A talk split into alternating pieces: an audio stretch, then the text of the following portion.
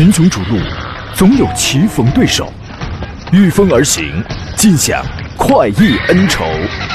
享受人车合一的至臻境界，你首先需要选对最合适的宝马良驹。精彩汽车生活从这里开始。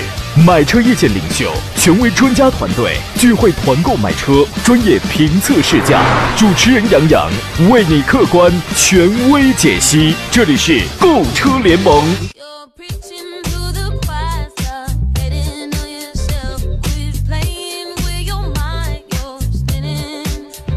来，诸位，节目尚未开始，有朋友就发微信说开始了啊！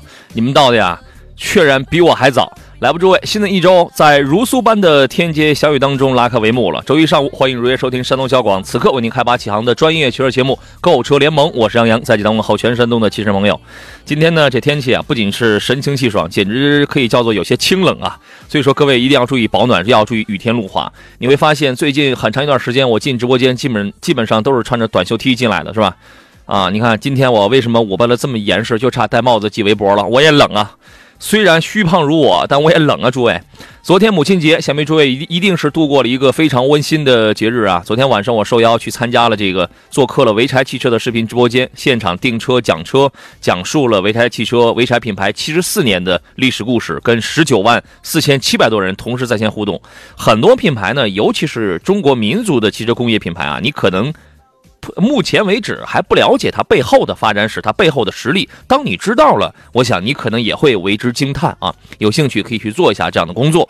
今天节目呢，解答各位在选车买车这个方面遇到了一些个问题啊。直播间联络热线已经开通了，方便诸位直接拨打电话咨询，号码分别是零五三幺八二九二六零六零和八二九二七零七零。几种网络互动方式，一个是山东交通广播的微信公众号，目前在进行节目的音视频的双直播啊。遇到了买车的问题，您可以直接打字发给我。联系我个人的方式有很多啊，一个是我的新浪微博，您可以关注山东交广杨洋侃车。微信公众号里面搜索，在添加好友里面啊，在公众号里搜索，输入汉字或者拼音全拼的杨杨洋侃车，你都可以找到。给这个号发两个字进群，就可以加入到我的微信群了。另外，抖音号也叫杨洋侃车啊，看一下我最近拍了什么。第一个杨是木字旁，第二个杨是提手旁，单人旁，侃拿山的侃，加微认证的。还有喜马拉雅搜搜索声音专辑杨洋侃车，会听绿色节目，好吧？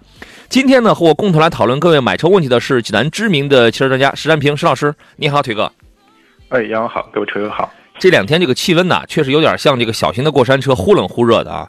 虽说虚胖如我，但也是实难承受啊。你以为若何呀？你冷不冷？今天？我的感觉和你是一样的啊。啊，那这个说明你平时比我这还虚啊。这是 现在的这个时候，我觉得现在差不多是不是可以出门去进行一些体户外的这种锻炼了，是吧？前些日子可能不太敢。对吧？所以我觉得这样忽冷忽热的时节，千万不要被立夏那两个字蒙骗啊！各位要注意身体，要适当的锻炼一下，要多活动，好吧？给诸位留出这个提前酝酿你具体提问的时间了。我们先说几个事情啊，先说两个品牌的销量。呃，一个是本田，五月八号呢，本田汽车披露了最新的在华销量。呃，今年四月份呢，本田在中国的终端销量一共是十一点三万台，同比下降了百分之十。啊，一到四月份呢，本田在华的终端累计销量是三十三点五万台，同比下降了百分之二十七。啊，当然，今年恐怕呃几乎是所有的品牌，你要跟同期相比的话，同比的话，大概十有七八，十有八九都会出现一个下降的这么一个状态啊。那么合资公司方面呢，广汽本田四月份终端销量是五万八千四百零一台，同比下降了百分之十一；东风本田终端销量是五万五千零二十九台，同比下降了百分之八。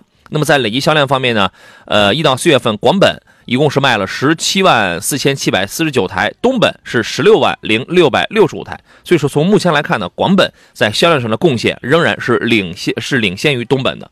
广本家里的车呢，其实呃，从批发销量上去讲的话，有一些还卖的还不还不错，什么雅阁啊、啊缤智啊、皓影啊、凌派这四个车的四月份批发量是破万的啊。但是我说这里边其实也是有些问题的。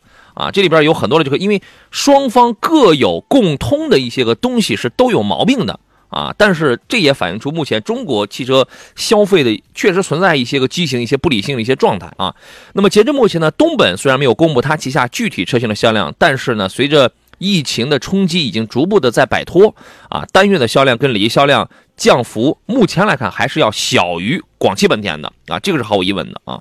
对于这样的一个数据表现，您觉得合乎常规吗？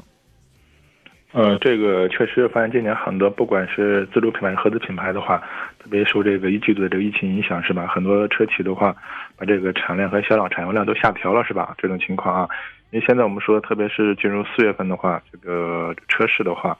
是慢慢有回暖迹象啊，但是我觉得慢慢回暖了。可能像嗯之前那样高速发展、高速增长的话，我觉得可能今年确实这个，我觉得对汽车市场来说的话，确实不是那么特别乐观。嗯嗯，确实如此啊。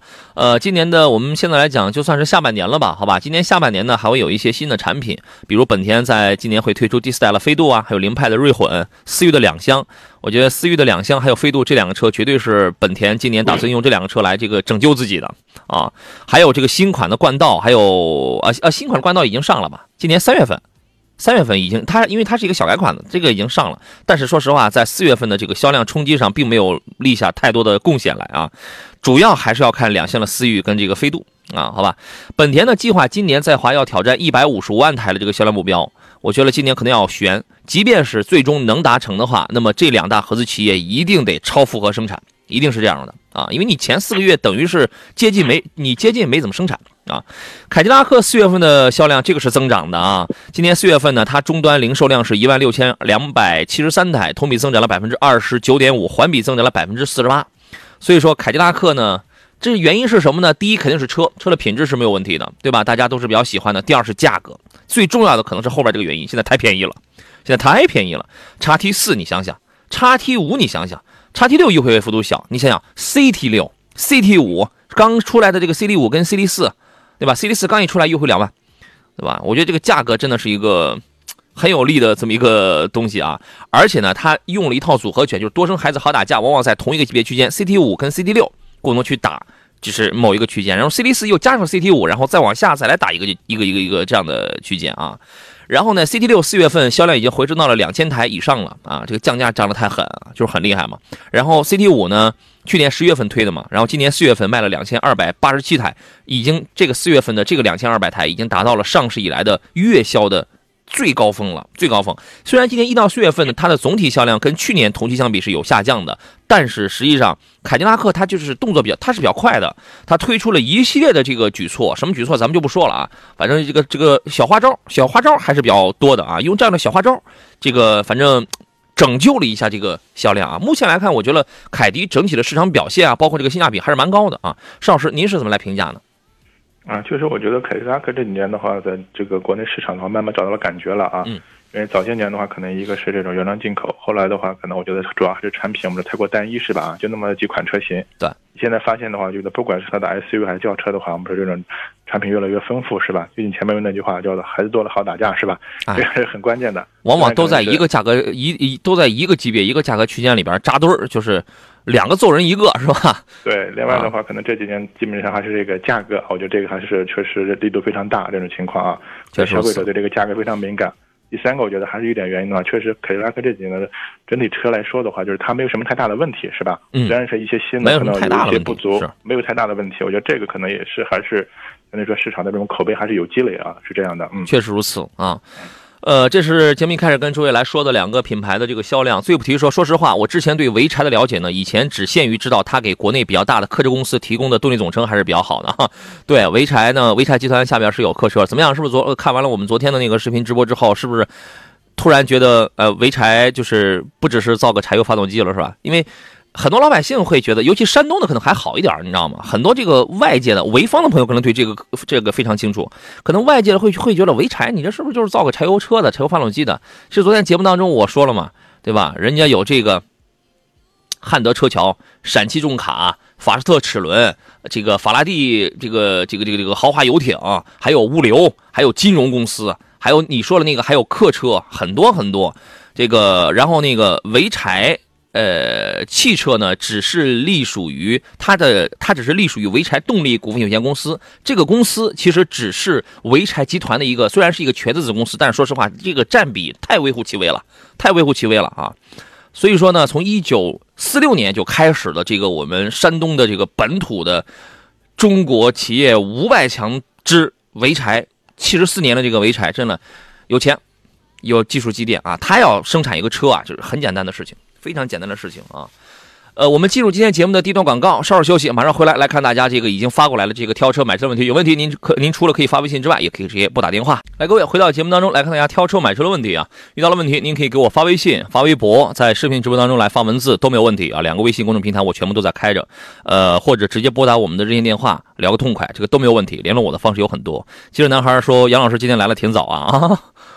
啊，虽然你这个信息是十一点零六你就发过来的吧，但是但是啊，你说这个我要是十一点零六，我要是再不来，我觉得你们又该着急了哈。我是准时，好吧。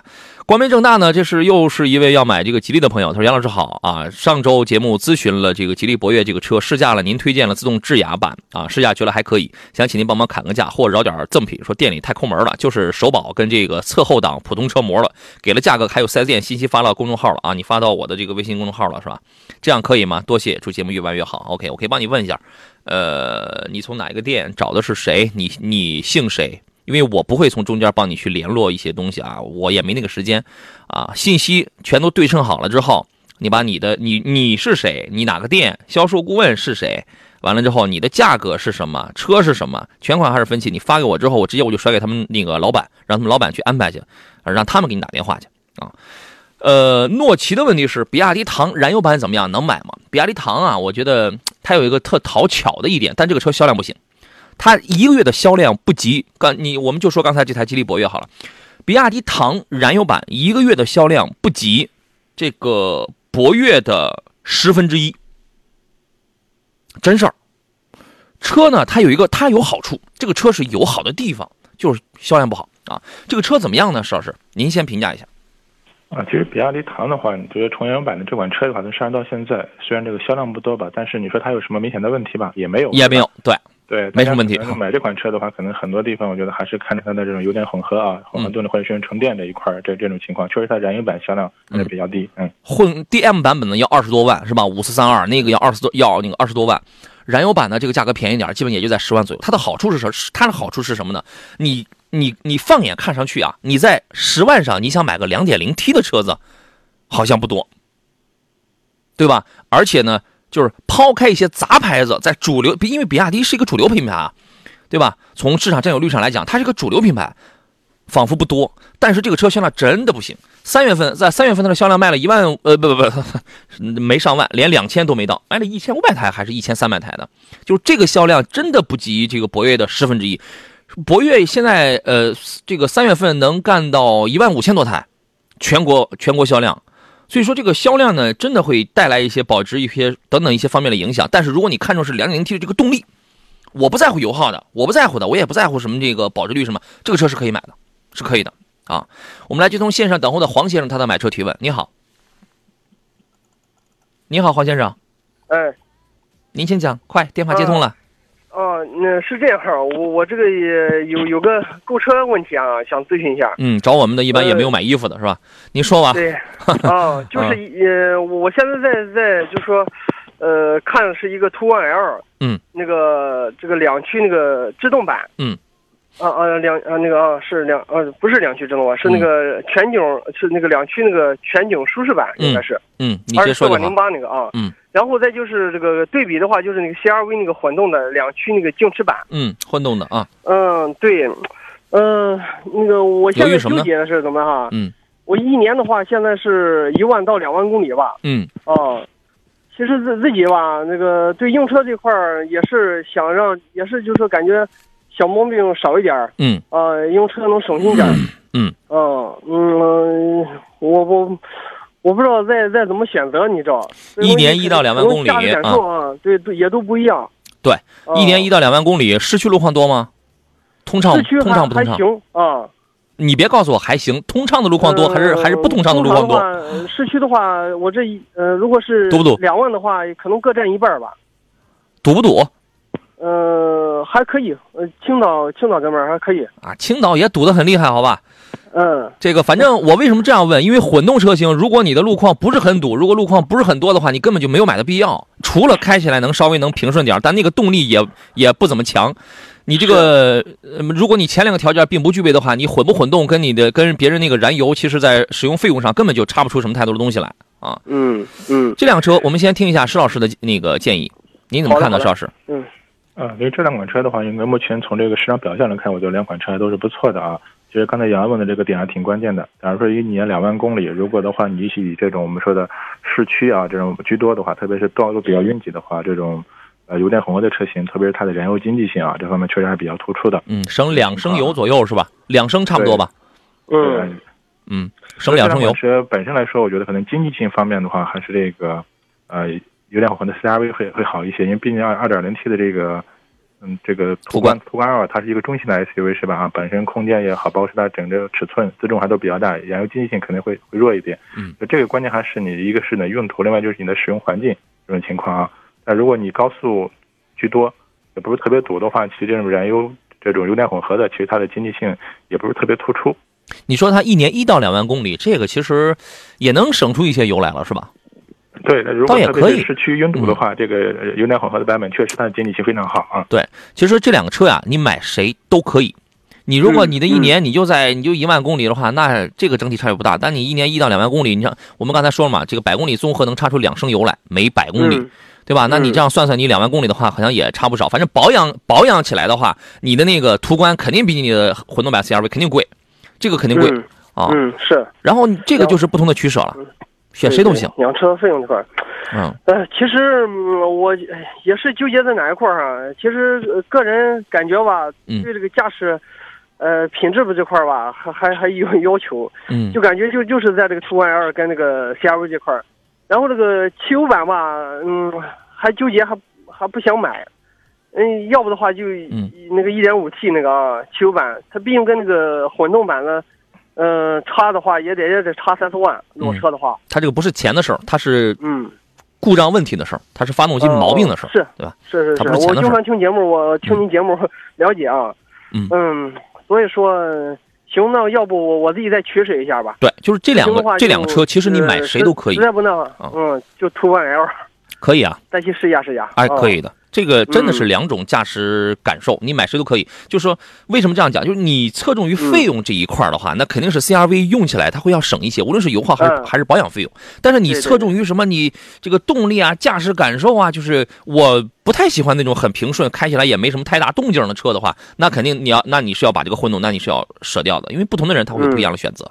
对对对，啊，其实这呃现在就说这几年这个这个日系、德系吧，其实怎么说？嗯，也也不是说完全就那个，因为我考虑这个车吧，嗯，因为我我家里面有一台车，我这是中国，嗯，考虑也是肯定得用个七八年左右啊，嗯，或者是开外，嗯，所以说对这个呃，就是七八年以后的这个，好比就说过了质保期，或者我买个延保啊，嗯，我过质保期以后，我这个用车这块儿，呃，我其实所以我说为什么纠结啊？因为我因为毕竟是 CRV 用车法，嗯，呃，肯定是是这个这个费用都低啊，嗯嗯，因为你看的时间很久。对，因为你用的时间比较的久啊。对对对，是的。嗯，也得也这个确实是也得算算账哈，确实是这样的。确实算账，因为因为这几年没毛病。这个这个这个，如果这两款车的比的话，其实并不见得就说这个这个呃，就是这个日系车也这个用起来就说毛病能小什么的啊。也不一定。这个很多呢，很多观念都是比较传统的老观念。原来还说德，你原来还说德系车比较耐开呢。你们发现毛病不也不也一样？这几年的话，嗯，一样。主要原因这几年的话，就是我们不管是德系还是日系，就用了很多这种新的技术啊，或者新的东西，之前都没用过啊。所以一些新的东西出现的话，你包括之前特别日系车的话，发现一些问题还比较多这种情况啊。嗯。所以现在我们只能是就车论车，哪一款车具体市场表现怎么样啊？是这样的啊。对。也不要某迷信某一个品牌或者怎么样，嗯，对，千万也别再迷信沃尔沃是全球最安全的车了。嗯，也是，不能再迷信这个啊。嗯，好吧。嗯，好的，好，行。你再这就是那个杨老师，您您说那个这个途观 L 的话，它加九五的话，这个如果按照两万公里的话，我我一年的话跟九三油耗能差能差两千块钱，跟两千左右。跟谁的油耗？跟那个九三的比的话，跟 CRV 如果。就是，呃，你这样算，你呃，你刚才说你一年一到两万公里嘛，反正百公里综合油耗差，你按差两升的话，那你算一下，这能差出多少钱来？你算一下。嗯嗯，是。嗯。好好，都我自己合计一下。哎，对，都按最高的那个什么东西算，是吧？嗯，然后你看一下，嗯啊，好吧？行，如果途观 L 的话，杨老师您说我我其实我预算的话就在二十万左右裸车的话，嗯，呃，这个可以是吧？可以啊，嗯啊，这个配置我看现在优惠也、也挺大。对，嗯，可以的，完全是在你的预算当中。好的好的。嗯，如果是 想购车的话，能能到那个济南去找你。嗯，你不用到济南，你是、啊你是青岛的，你直接你就从你青岛当地看，你看完了之后，然后你跟我说，然后我、啊我我给你找他们大区就好了好啊好了好的啊。你从青岛那儿这个啊，你从青岛那儿这个这个这个提车就好了。你们青岛的店我也不认识，但是他们厂家我认识。哦哦，好吧，好嘞好嘞，好，那谢谢，你杨老师啊，谢先。再嗯再多想一想，确实有一个成本的问题啊。嗯，对对，就是嗯我就考虑这个成本问题。哎呀，对对，你这开的时间长，你这个不能不算呀。我觉得确实是挺省钱的，好吧，挂了啊。对对对对，好嘞好嘞，拜拜。嗯，好嘞，行，谢谢您，好嘞，拜拜。哎嗯，绚丽多彩说现代的 i 三五，你说的应该是 i x 三五是吧？跟斯柯达的科洛克选哪个？看中空间跟颜值。你说你看中了这两条吧，真的是空间两个车大小也差不多，轴距上那个斯柯达那个能占点优势，但实际上坐进去这两个车相差不大的。你说颜值吧，那那个施老师你挑，你觉得那个谁漂亮？我觉得三五漂亮，你你挑你喜欢的。啊，这个我觉得可能大家各有呃每个人的喜好不一样，是吧？对呀但是从这个车型来说呢，可能科洛克上市比较晚一点，还新？晚一点的话，可能它一些比较新的一些设计元素，它会有所应用啊，这种情况啊。但是三五的话，你看原来那个三五它是就是很柔，很柔的那种路那种外形的那种风格。你你看现在也跟胜达似的，也用一个大的立体的嘴什么，那那个那个也挺漂亮。我的建议，如果这两个车当中啊，我如果让我让我去挑的话，我可能会侧重于两点零升的那个 X 三五要多一些，因为这个呀更保守，没毛病，保养方便。呃一个一点，你你弄性价比还高啊。对，性就关键性价比高。你弄一个一点四 T 配个七档干式双离合的一个科洛克，我觉得你需要去开一开，感受一下它那个变速箱，你能不能接受？能接受，你可以买，对吧？我们进入半点广告，稍事休息一下，回来之后咱们再接着聊。群雄逐鹿，总有棋逢对手，御风而行，尽享快意恩仇。享受人车合一的至臻境界，你首先需要选对最合适的宝马良驹。精彩汽车生活从这里开始。买车意见领袖，权威专家团队聚会团购买车，专业评测试驾。主持人杨洋为你客观权威解析。这里是购车联盟。来，各位，我们继续回到节目当中，十一点三十二，这里是山东交广的专业专业汽车节目《购车联盟》，我依然是杨洋啊。刚才我们有听众对于刚才这位黄先生可能呃聊的比较多啊，这个有人说，哎呀，有有点啰嗦呀，还有人说主持人喜欢啰嗦的哈，我喜欢利索的，但是我尊重听众啊，人家有表达自己观点的权利，你一定你要让他说完，人家好容易打一次电话这个进来，你不得让人家这个把话给那个说完吗？对吧？小世界说，你看看聊这么长时间，杨仔又给自己揽买卖了哈。好像，好像说的是我帮他买个车，跟我有什么有一毛钱的好处似的啊！我这不就是这个这个这个，有的时候这个人是不是过分热心了，容易让人怀疑啊啊！来，这个不说那些东西了，我觉得无所谓啊。呃，今天坐上宾的是济南知名的了知名的汽车专家石安平石老师啊。这个啊，有人问有没有微信群啊？刚才还有人问是这个怎么进群，在杨洋侃车的这个微信公众号上发送两个字进群。啊，然后你会收到一个二维码，然后有因为呃群里的人太多了，群里人太多了，你现在已经没法呃就是这个自动加进来了，必须得有一个这个号码把你给拖进来，好吧？发送这两个字就好了啊。我们来呃回到节目当中来来看大家的问题。呃，坐上宾的是石安平石老师，你好，腿哥。呃，杨好，购车友好。昨天是母亲节啊，然后你看今天我们就遇到了一位朋友，这是木木木木啊，然后他就说嘛，杨哥你好，我母亲啊今年五十岁了，刚拿出驾驶证。哎，我觉得这阿姨真真的很牛啊，这个是吧？刚拿出驾驶证来，是特别棒。想买一台办完、十万以内的家用车，后备箱能拉点货的，怎么怎这个怎么还让母亲还去拉货去？她能拉动也搬不动啊！这一般呢做啊，爱爱好，爱好就是拉点什么跳广场舞的什么音响啊、器材设备 是吧？挺好啊。说一般坐三到四个人，年里程不到一万公里，主要是乡村路段。目前研究的是宝骏五幺零跟吉利远景叉三，不知道还有没有其他的这个推荐？我觉得远景叉三这个车就可以给老母亲买一个自动挡的，我觉得就可以。不，因为因为你在这个价位没有什么特别好的技术，实用性没毛病，大毛病少一点，这个就可以了啊。我是这样认为的。石老师说一下您的观点吧。啊，我觉得可以啊，因为这个预算的话，我觉得基本上这两款车相对说，呃，性价比啊、配置方面比较丰富啊一些。另外的话，可能我觉得就是有合资品牌的话，你像这个 Polo 啊。可能飞度现在停产了啊，就是这种车，就两厢车的话，嗯，相对说这种拉东西的这种空间或者比较方便方便一些啊，这样，嗯，它就是，但是它再方便，它也没有一台 SUV 的那个后备箱的利用率要更高一些，是吧？你这个普普通通那也是四五百升，然后你再放点，如果家里有大件的话，你再放个座椅，那就要了亲命了，是吧？远景叉三我觉得真的是可以，而且呢，这个车呢，一点五升配一个 CVT 的无级变速，你这个四平八稳的开，这个老娘开起来这它就没毛病的，好吧？然后呢？岁月说专家好，欧蓝德二零款对比一九款好在哪里？这俩一样的，二零款的变化只在前脸给你加了几个镀铬的亮条，造型上有点变化，内饰方面可能也有一些微调，没有实质的变化，都是一样的。家用能买吗？可以买啊。油耗，我我所了解到的欧蓝德开的最低的是八九升油，哦，但是呢，了解的开的比较高的也有十二十三升油，这个分人吧，好吧。家用能买吗？可以买，安全、空间，呃，主动安全的配置不算是多高，一般一般情况吧，中等中等程度吧。空间够用了，维修保值，呃，或者同价位的推荐几款。同价位的车有太多了。欧蓝德适合什么样的人啊？你要么是一个怀旧的人，要么你是一个年龄偏长一点了，或者是年轻但是有那种狂野的内心的，或者是怀旧的那种。因为这个车的技术真的很老。啊，但是他就符合一些那样的人嘛。小时候有一些什么山猫的梦想啊，或者说那狂野的那种喜欢狂野的这个这个粗犷一点的车风啊，仅此而已。啊，跟它同价位的有很多的城市 SUV 呢，造的相对比较彬彬有礼一些。你能理解一台车的彬彬有礼，就是儒雅的绅士的那种风格是什么？你大概也能想象得到啊。这个车我觉得是可以买的。邵老师，您的感觉呢？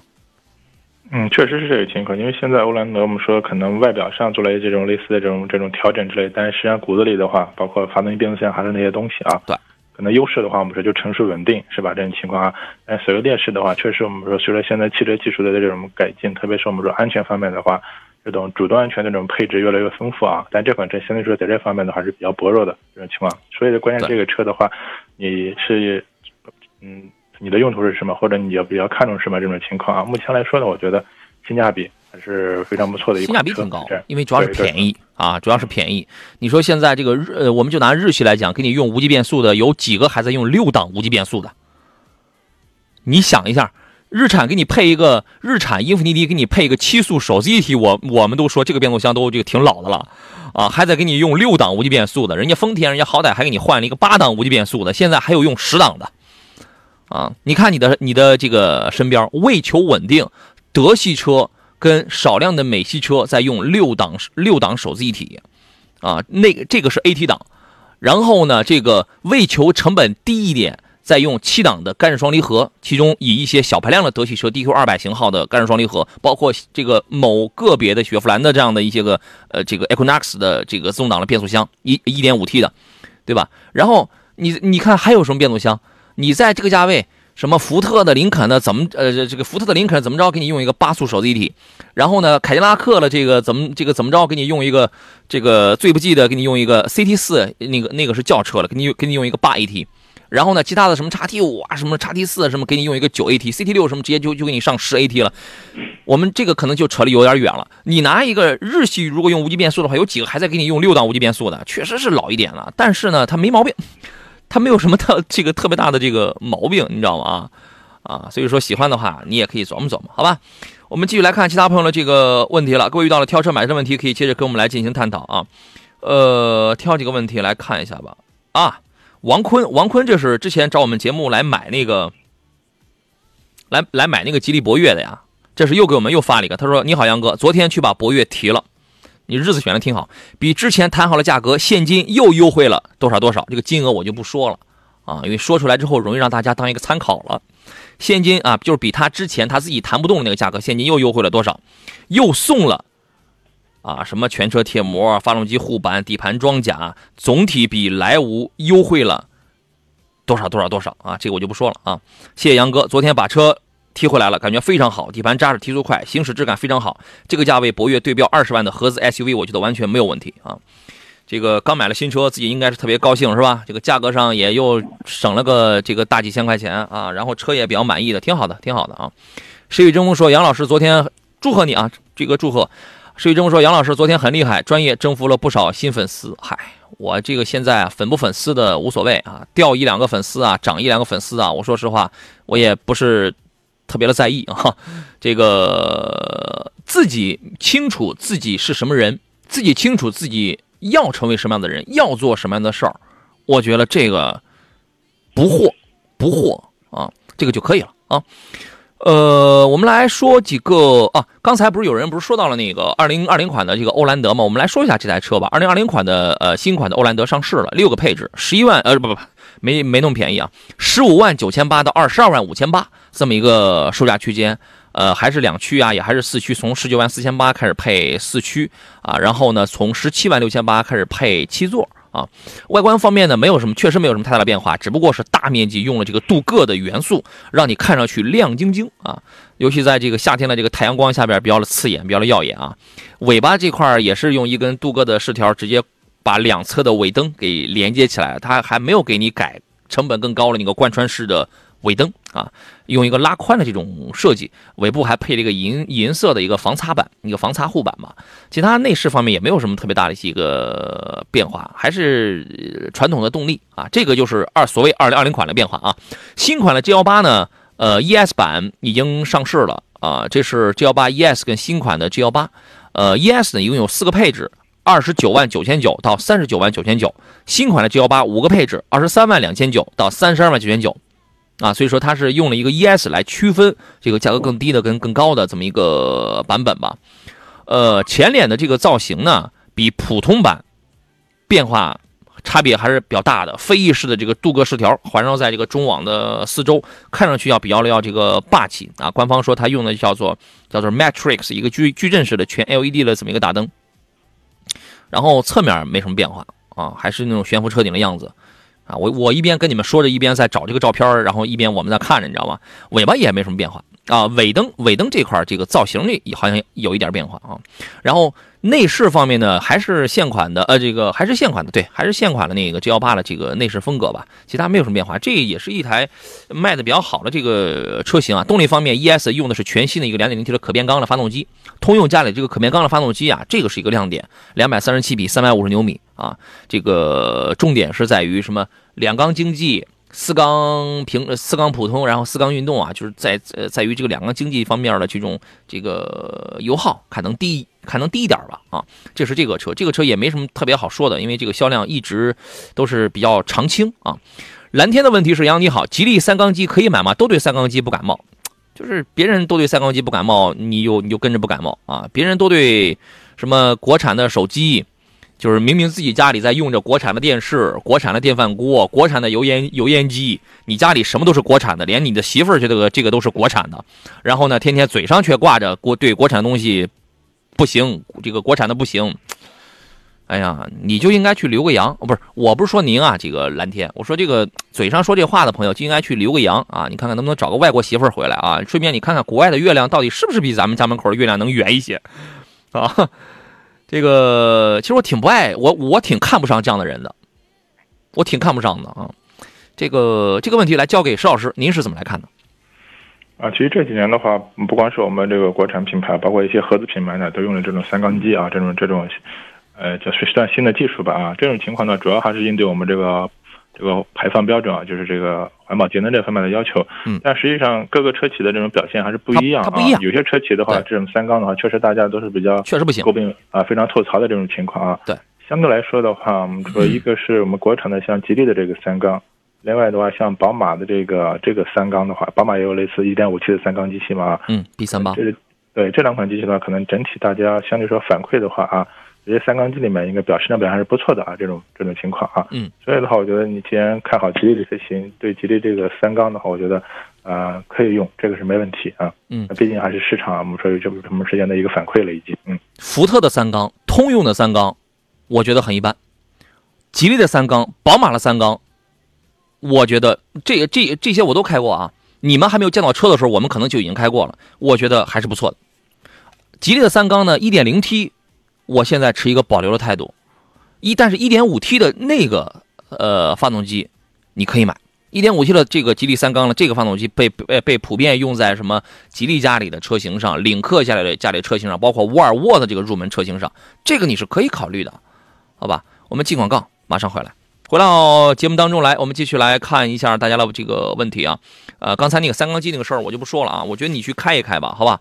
呃，或者说呢，呃，你开，我觉得应该是没有问题的啊，因为我们当时呃立过钥匙，拿过这个半瓶水，我们都这个测过，它用什么双质量飞轮啊，这个隔音罩啊，呃，这个平衡轴啊。能够，因为三缸机由于结构的原因，肯定它是会有一些抖动，会有一些这个噪音的。但是你怎么从技术层面用更高的成本？我们拿这个吉利，吉利三缸机的成本比它的四缸机的成本要高很多，你知道吗？它要它要它要高很多。包括那台 1.5T 的发动机，这个每吉利每用一台 1.5T 的这个发动机，就是曾经啊，曾经是要给领克钱的，你知道吗？然然后呢，这个但是你看你用什么样的件儿，用什么样的技术去。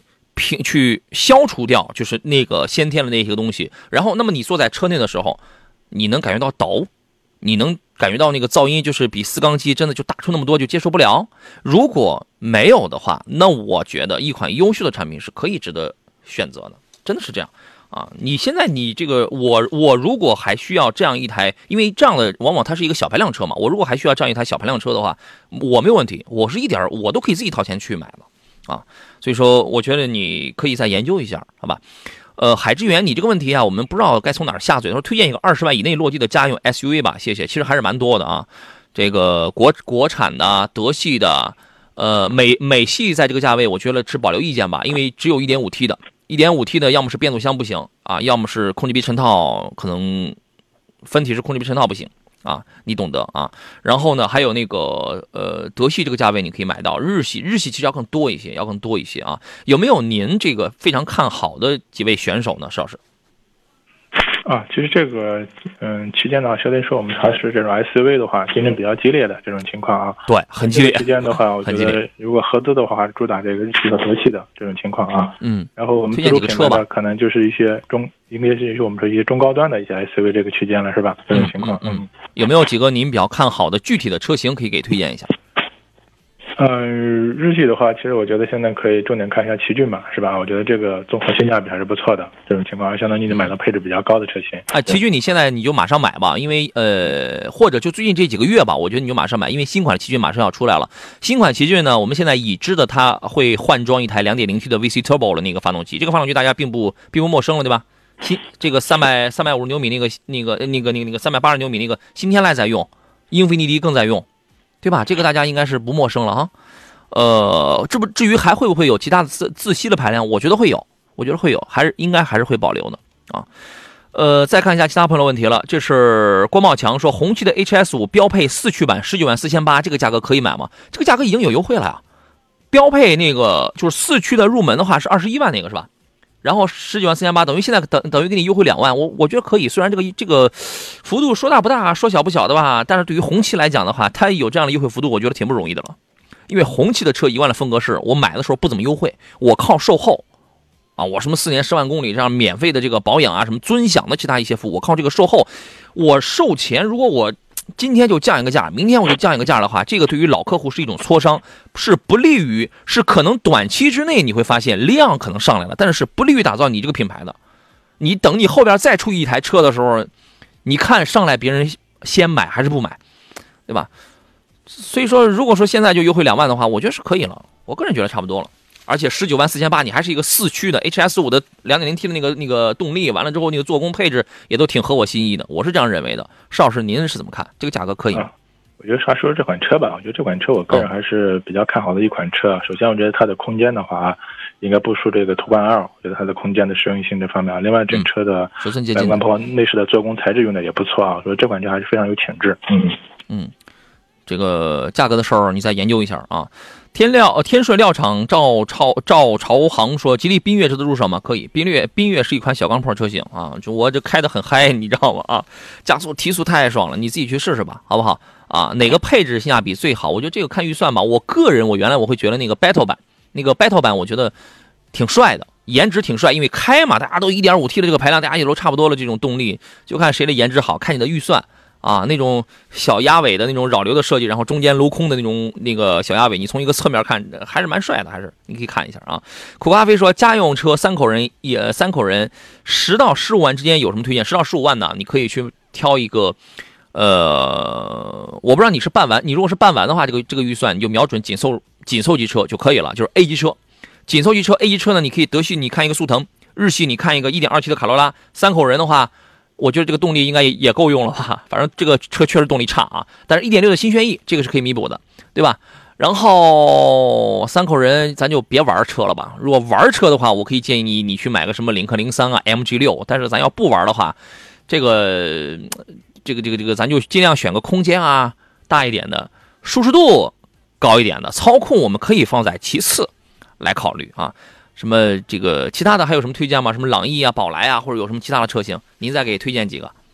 不是他是要买轿车吗？他倒没说车型。对，其实我觉得我局限了，可以考虑一下。特别家用的话，一部车的话，嗯，对吧？嗯，我觉得这个瞄准紧凑级车市场，然后来考虑一下就可以了啊。呃，红这个是红速观赏，然后说杨老师，林肯冒险家怎么样？这个车。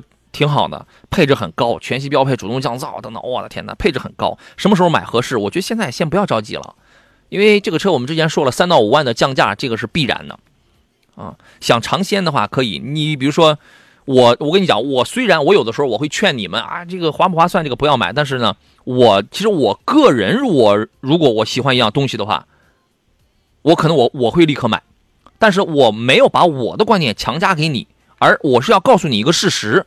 这个车可能会有一个三到五万的这么一个降价，买不买随你。你要想尝鲜的话，你就跟我一样，你就现在你就买，啊，你如果你想实惠的话，你就等着，你就等着啊。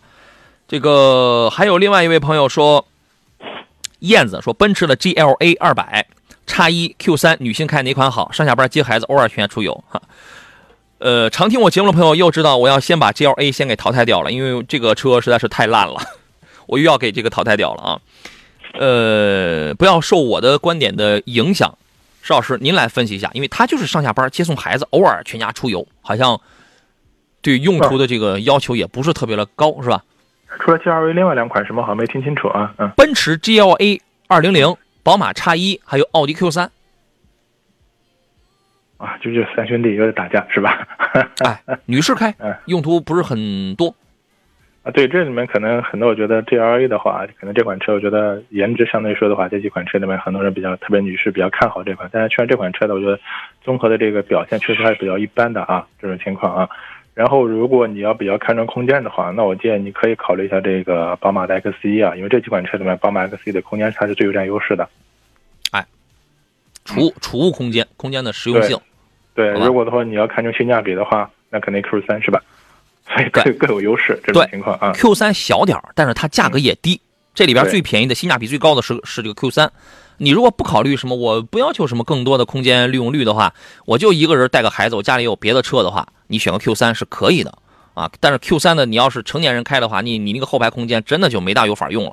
然后呢，叉一是空间是整个的是操控也好，然后空间的利用率这个也高。啊，这个你可以看 G L A 呢，我是直接把它淘汰掉，因为真的是毛病太多，而且都是大毛病，都是大毛病啊。这个闹腾说，从空间故障率来考虑的话，奇骏、荣放、C R V 哪款合适？C R V 你肯定要淘汰掉的，燃油版的你肯定是要淘汰掉的。你听听人家刚才人家前头打打来电话那青岛那位车主，人家主动就说为什么不考虑燃油版的？你听听，你们都是听众，都是都是准车主，你听听他是他的理由是什么，然后你就考虑一下啊。荣放呢，我觉得是这样。呃，听说现在十七万五的那个标配车，有的四 S 店是有车了，是吧？不加价是吧？但是那个配置确实是吧？配置很寒碜啊，配置确实是寒碜。然后呢，这个一开始的时候十七万是没车的，最低得得从十九万开始买。